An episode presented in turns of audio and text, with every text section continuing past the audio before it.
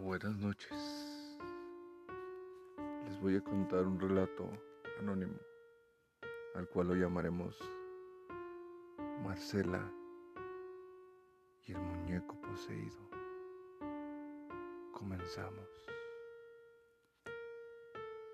Me encontraba trabajando en una guardería, puesto que yo era una de las personas la cual estaba a cargo de un grupo de niños. Me iba bien, de maravilla. Excelente diría yo. Pero no todo dura para siempre. De repente recibí una llamada en la cual me decían, Marcela, tu madre está muy mala, necesita de ti. Al verme desesperada, opté por dejar mi trabajo me fui a cuidar a mi mamá. A las orillas de Guadalajara, en la casa de mi madre, llegué, la cual me vio y sonrió. Al llevarla con el médico, me dieron la noticia. Marcela, tu madre, se va a morir de cáncer. Yo desconsolada intenté darle lo mejor que pude.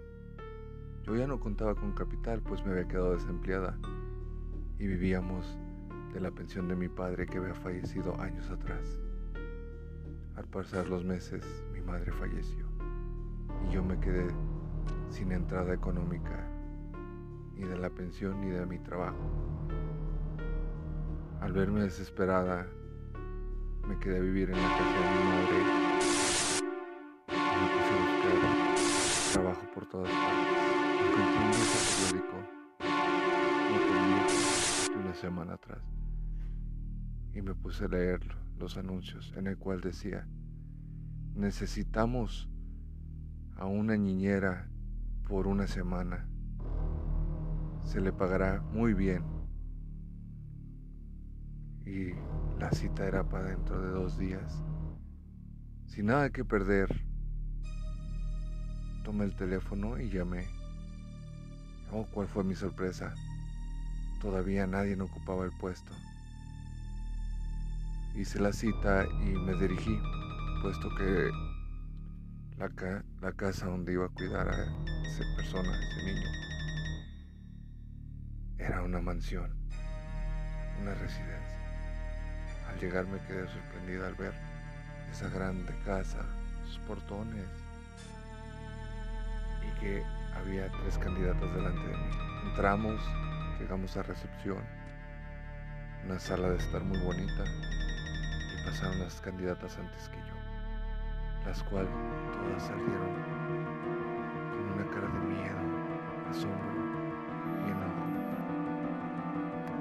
Entonces llegó mi turno. Al pasar a la sala de aquella residencia, me encontré con dos ancianos, gratos, muy amables y muy educados, los cuales me comentaban que por urgencia tenían que salir de la ciudad y que solo necesitaban que les cuidara a su hijo Timoteo por una semana. Con esa semana de sueldo, por lo que ofrecían, fácil podía vivir un mes no tenía nada que perder y opté por agarrar el empleo. Pero antes de eso me hicieron la advertencia las personas mayores. Mira, Marcela, ella es mi esposa y este, pues soy yo. Pero queremos que conozcas a Timoteo. Timoteo es un niño muy especial. Solo hay dos reglas que tienes que seguir. Una, a Timoteo no le gusta dormir a oscuras. Y dos, no, lo no le gusta que lo encierren. Yo me quedé pasmada y pensé, claro, sencillo, es un niño. Y me procedieron a llevarme a la recámara del niño, el cual era por un pasillo oscuro, largo y aterrador, puesto que la casa era parte de madera y al caminar se escuchaban sus rechinidos. Llegamos al fondo y abrieron la puerta y pasamos. ¿Cuál fue mi sorpresa? Y al fondo estaba una silla con un muñeco horrible, una mirada penetrante y una sonrisa diabólica. Las personas mayores me dijeron, él es nuestro hijo Timoteo y te lo tenemos que encargar. Al cual me quedé y volteé y me reí y les dije, ustedes quieren verme el pelo, ¿verdad? Es una broma. A lo cual los señores se quedaron serios y comentaron, por eso es que pagamos bien, porque no queremos que nos juzguen. Al ver la necesidad que yo tenía, opté por tomar el trabajo y seguirle la corriente. Al día siguiente me presenté y se fueron aquellos ancianos. Me entregaron las llaves y me dejaron a su supuesto hijo Timoteo en la recámara. Dije, ¿qué puede pasar? Entré a la casa grande, con muebles coloniales, una cocina enorme, una sala de estar gigante, y llena de recámaras. Bueno, me dispuse a hacer el quehacer. Limpié la cocina, recogí la casa y escuché ruidos en la recámara, a lo cual volteé y dije, no, ha de ser un animal. Bueno, seguí. Empecé a hacer de cocinar y pasé, pretendía pasar la semana relajada y tranquila, puesto que era un muñeco y no ocupaba ninguna atención. Y al estar ahí, sentí un escalofrío que me recorrió toda la espalda, un silencio ensordecedor. Sentí que la sangre se me bajaba, sentí que alguien me miraba. Al voltear mi cabeza y mirar hacia aquel pasillo, miré la figura de aquel mono, de aquel niño del supuesto Timoteo. Estaba sentado en la alfombra, a lo cual me asusté y dije, no, esto es una broma. Dije, no te sugestiones. Lo tomé, lo llevé al cuarto y cerré con llave. Lo dejé sentado en la silla que estaba. Pasó el día y en la noche escuchaba como que arañaban las puertas como que las golpeteaban. Estaba cansada y decidí dormir. Al día siguiente me desperté y cuál fue mi sorpresa.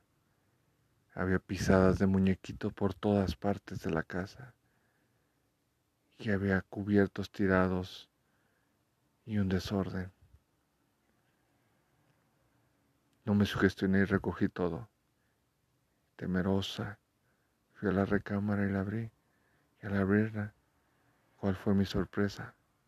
El muñeco no estaba ahí. El muñeco estaba en la cama y yo lo había dejado en la silla. Opté por acomodar un lugar y le puse un rosario en el cuello al muñeco. Cerré con llave y seguí al seguir realizando mis actividades, empezó a oscurecer y empecé a escuchar lamentos, lamentos de un niño, que digo niño, un demonio, el cual arañaba las paredes y golpeteaba las puertas. Entré en pánico y me puse a rezar.